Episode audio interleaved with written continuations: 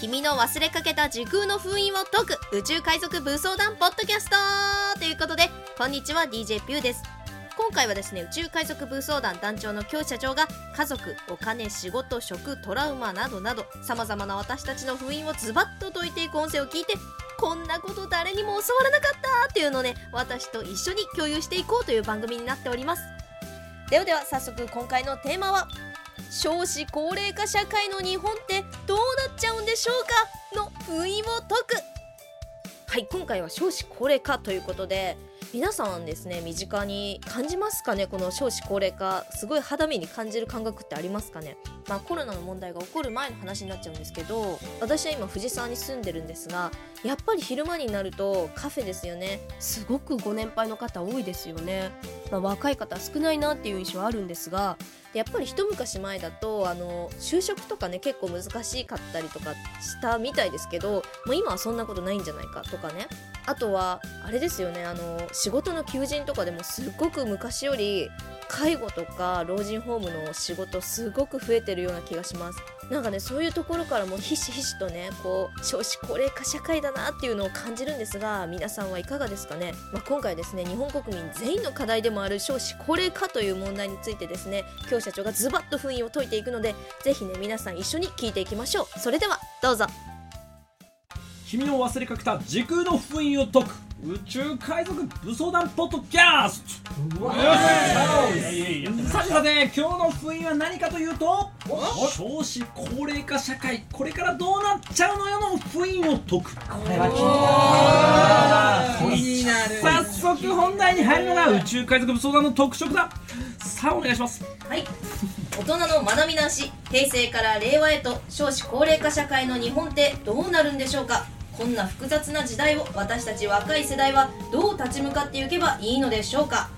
平成から令和に入りこれからの日本ってどうなるんでしょう？と思ってる人多いと思うんですよね。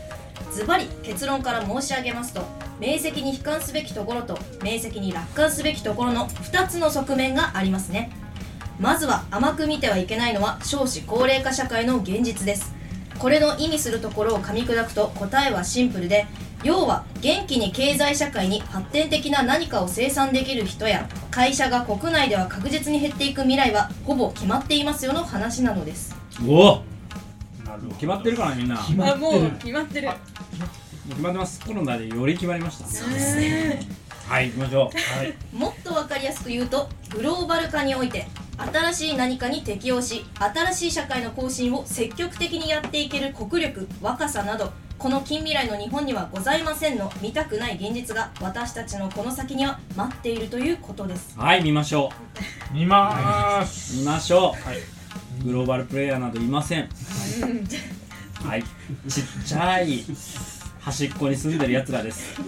隅隅の人隅の隅っこ暮らしです。隅っこ暮らし。はい。見ましょう、はい少し硬い言い方すればグローバルプレイヤーとしてのお国で入れた重工業時代は平成で完全に終わりましたよの現在地の把握です。うん。ここから2020年以降は他のアジア諸国に適材適所で譲っていかざるを得ないのがシビアな日本というお国の立ち位置でしょう、なぜなら日本には世界で通用する資源がないからです。国同士のグローバル化においてその自国が国際的に交易できる資源を持つことは未だ重要な要素であることを認識しましょうここで一人一人の国民レベルで落とし込むべき態度は2020年から2039年頃までの日本の社会では国民全員の文化レベル幸福満足度その相対的底上げは望めないという統計的事実です。これはどういうことかというと時代とともに普通に生活していても他のアジア諸国よりも経済や技術また文化の生成発展が5分の1のスピードであると自覚することです。確かに単純に数字だけで見たらそういうことになりますよね。もう日本だけの問題じゃなくて世界において日本はどういう立ち位置になっていくのかっていうところまでやっぱり見据えていかないとこれから危ないぞという感じですよね。しかしこれを逆手に理解すれば日本で2020年以後に暮らす我々が明晰に楽観すべきポイントが見えてくるはずです。それは平成のように日和見時代に流されているだけでは普通に安定して暮らせるようにもならないということです。おやばいよ。これは若い人ほど顕著な問題です。つまり日本では周囲のスピード感に合わせてやっていくのは NG で5倍の質量と速度を意識して行動していくことが令和の若者には特におすすめです、つまり一つのことが気になったり学びたくなったらそれに関わる4つの要素を自分から探して同時にそれを学んでいくくらいのことをしないと正直君たちの近未来は先細れになっていくよという危機意識を早く持とうよの勧めです。もちろんこれは若者たちだけではなく中高年の方々にも言えます。特にバブル期を体験している世代に関しては平成で身につけてしまったのんきさがあだとなってしまう時代がこれからの令和です。それは地方都市の平日のスタバにいると中高年の方々が増えている景色を見るだけでもう十分その活気の先細り感を感じれます。明らかに若い人よりも中高年の方々がどこ行っても6割を占める比率です。なので若い人たちが中高年の数の多さによって生み出されている国内情勢ののんきの正当化はただの平成の思考停止がたむろして積み上げたダメな保守さであると気づきましょう。はいこののんきさ。これわかると思うんですけどいかがでしょうか？海外のことを知ったりだとかするとやっぱり日本って平和ボケしてるなみたいな感じあるじゃないですか。そのね保守さはもう正当化できないぞという段階に来てるということですね。この令和でもう鵜呑みにしてのんきに平成の焼き回しを親の言う通りやってしまうと世界的に損していく末路がこれからの日本の近未来だと自覚することをお勧めします。それはまるで明治の黒船来航のようで古い考えのままではもう日本は危ないぞと感じていた幕末のような空気の再認識です。でも当時の明治の幕末で危機意識を持っていた人たちと持てなかった人たちとで後々の日本国家成立期における活躍の幅は違いました。これと似たパターンが令和でも起こりつつあります。井の中の蛙となりつつある現在の日本国民は私も含め平成30年間で積み上げた豊かなハードウェアの下であぐらをかいていると言っても過言ではありません。だからこそこれからは日本特有の平成平凡ライフのんきは NG ですましてや若い人30代から20代の人たちがのんきに田舎でスローライフをロマン主義的な自然崇拝をゴールにやってしまう選択だけは今すぐやめた方がよろしいでしょう。だってもう皆さんが知るこの日本という近代国家は自国の畑や牧畜だけで自給率を上げているわけではない現実にもかかわらずなんか世話しない都会の近代化が疲れたから田舎の第一産業にロマン主義的に戻ろうよっていう呼びかけって結構近代教育を受けた国民としての理性的な判断とは全く言えません。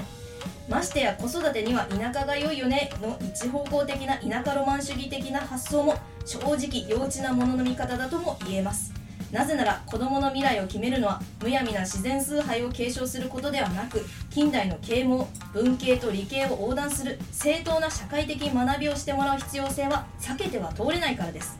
なぜなら私たちが所属する近代社会はそうやってでしか成立していないからです。そしてそこで機能する人材こそ今こそ国ごと真剣に必要とされている大人だという認識が令和でこそ問われています。この信用創造経済価値を得て本人の近代国民として憲法で守られた職業選択の自由と自立を担った大人となる正当なリアリティを認識すればもはや近代に育てられた現代の親である令和の現役世代が我が子に推奨すべきことは田舎の自然をたくさん体験させることではない事実は理論的に判断できないでしょうか？はい。そう近代の進歩を否定する考え科学形式を田舎に戻って子供に受け継がせていくことはどれほど子供らのためになっているというのか冷静に見極めていかなくてはならないのがこの令和に親として生きる人たちの課題でもあります。もちろんまだ子供など出産していない若い方々が思考停止して田舎に戻ってロマン主義的な自然崇拝な暮らしをこれからの令和元年から20年先を見据えてやっていくのも全くお勧めできませんし応援もできません。よく都会に出てきたけど田舎に戻ろうと考えてます。どうすればいいですか？なんて聞く方も多いですがこれを U ターン J ターン I ターンなどと昨今言われていますがひとまず田舎に帰ってパーマカルチャー農業や自然のある場所で子育てしてみたいと考える人や都心でサラリーマンやってましたが鳴かず飛ばずの実家の家業をやっぱり継ごうと考え直しましたという人。また田舎で自給自足を目指してあまりせかせか働かずにお金がかからない暮らし憧れのスローライフをしようと考えます等々いろいろと地方再生や田舎にロマンを重ねてこんな感じのこと言う人結構おられますよね。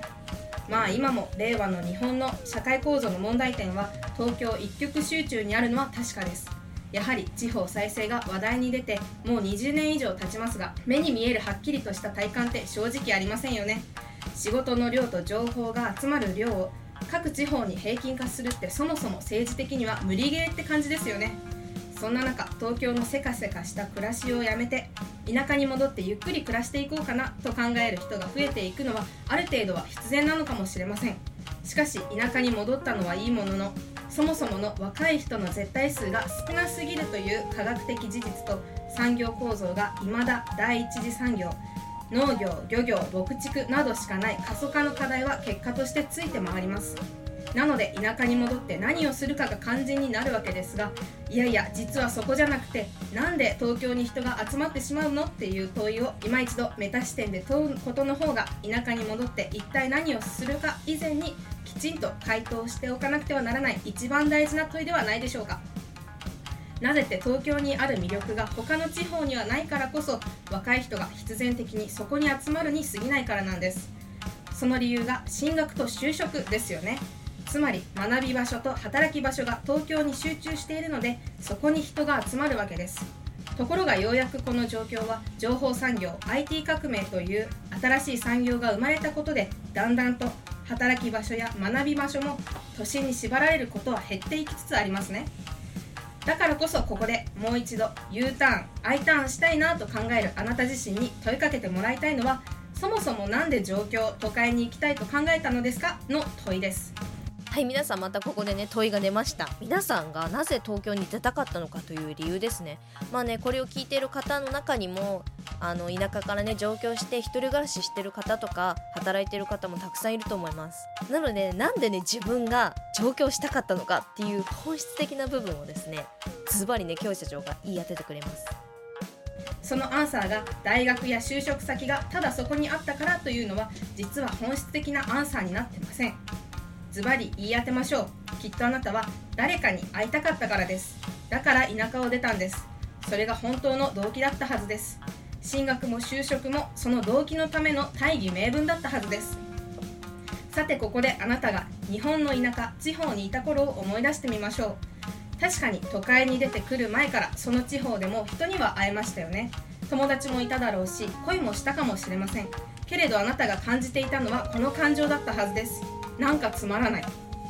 この人たちといてもなんかつまらない。その感覚だったはずです。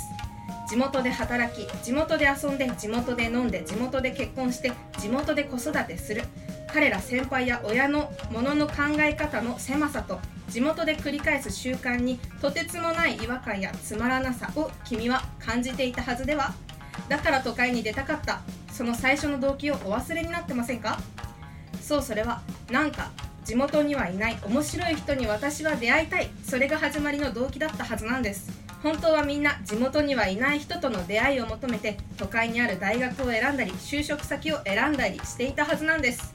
そしていつの間にか都会の生活に慣れてしまい本来の最初の動機を忘れてしまいふと気づけばコンクリートジャングルにせかされる毎日に次第に違和感を覚えていきふと地元の友達や親からの連絡に懐かしさを覚えて地元へ戻ることを考えたりもしますよね。あれでもこれって単純に上京してみたけど思ったほど面白い人なんて出会えなかった。そのショックからの振り子で考えてしまっている I ターンや U ターンだったりしますよね。しかも昨今ではすでに都市で暮らしていた人が逆に地方の田舎暮らしに憧れて都市生活を手放す J ターンなんていうのも次第に増えていたりするらしいですよね。でもこの J ターン希望者の人も I ターン U ターン希望者と動機は本質的には同じでは？そう要は思ったほど都会にいても面白い人に会えないその失望なんじゃないかなと思われるんです。宇宙海賊武装団ポッドキャスト。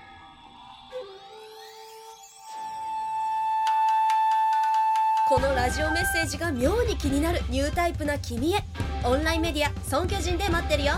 下のエピソードメモからアクセスしてね。まだまだ宇宙海賊武装団ポッドキャストは続く。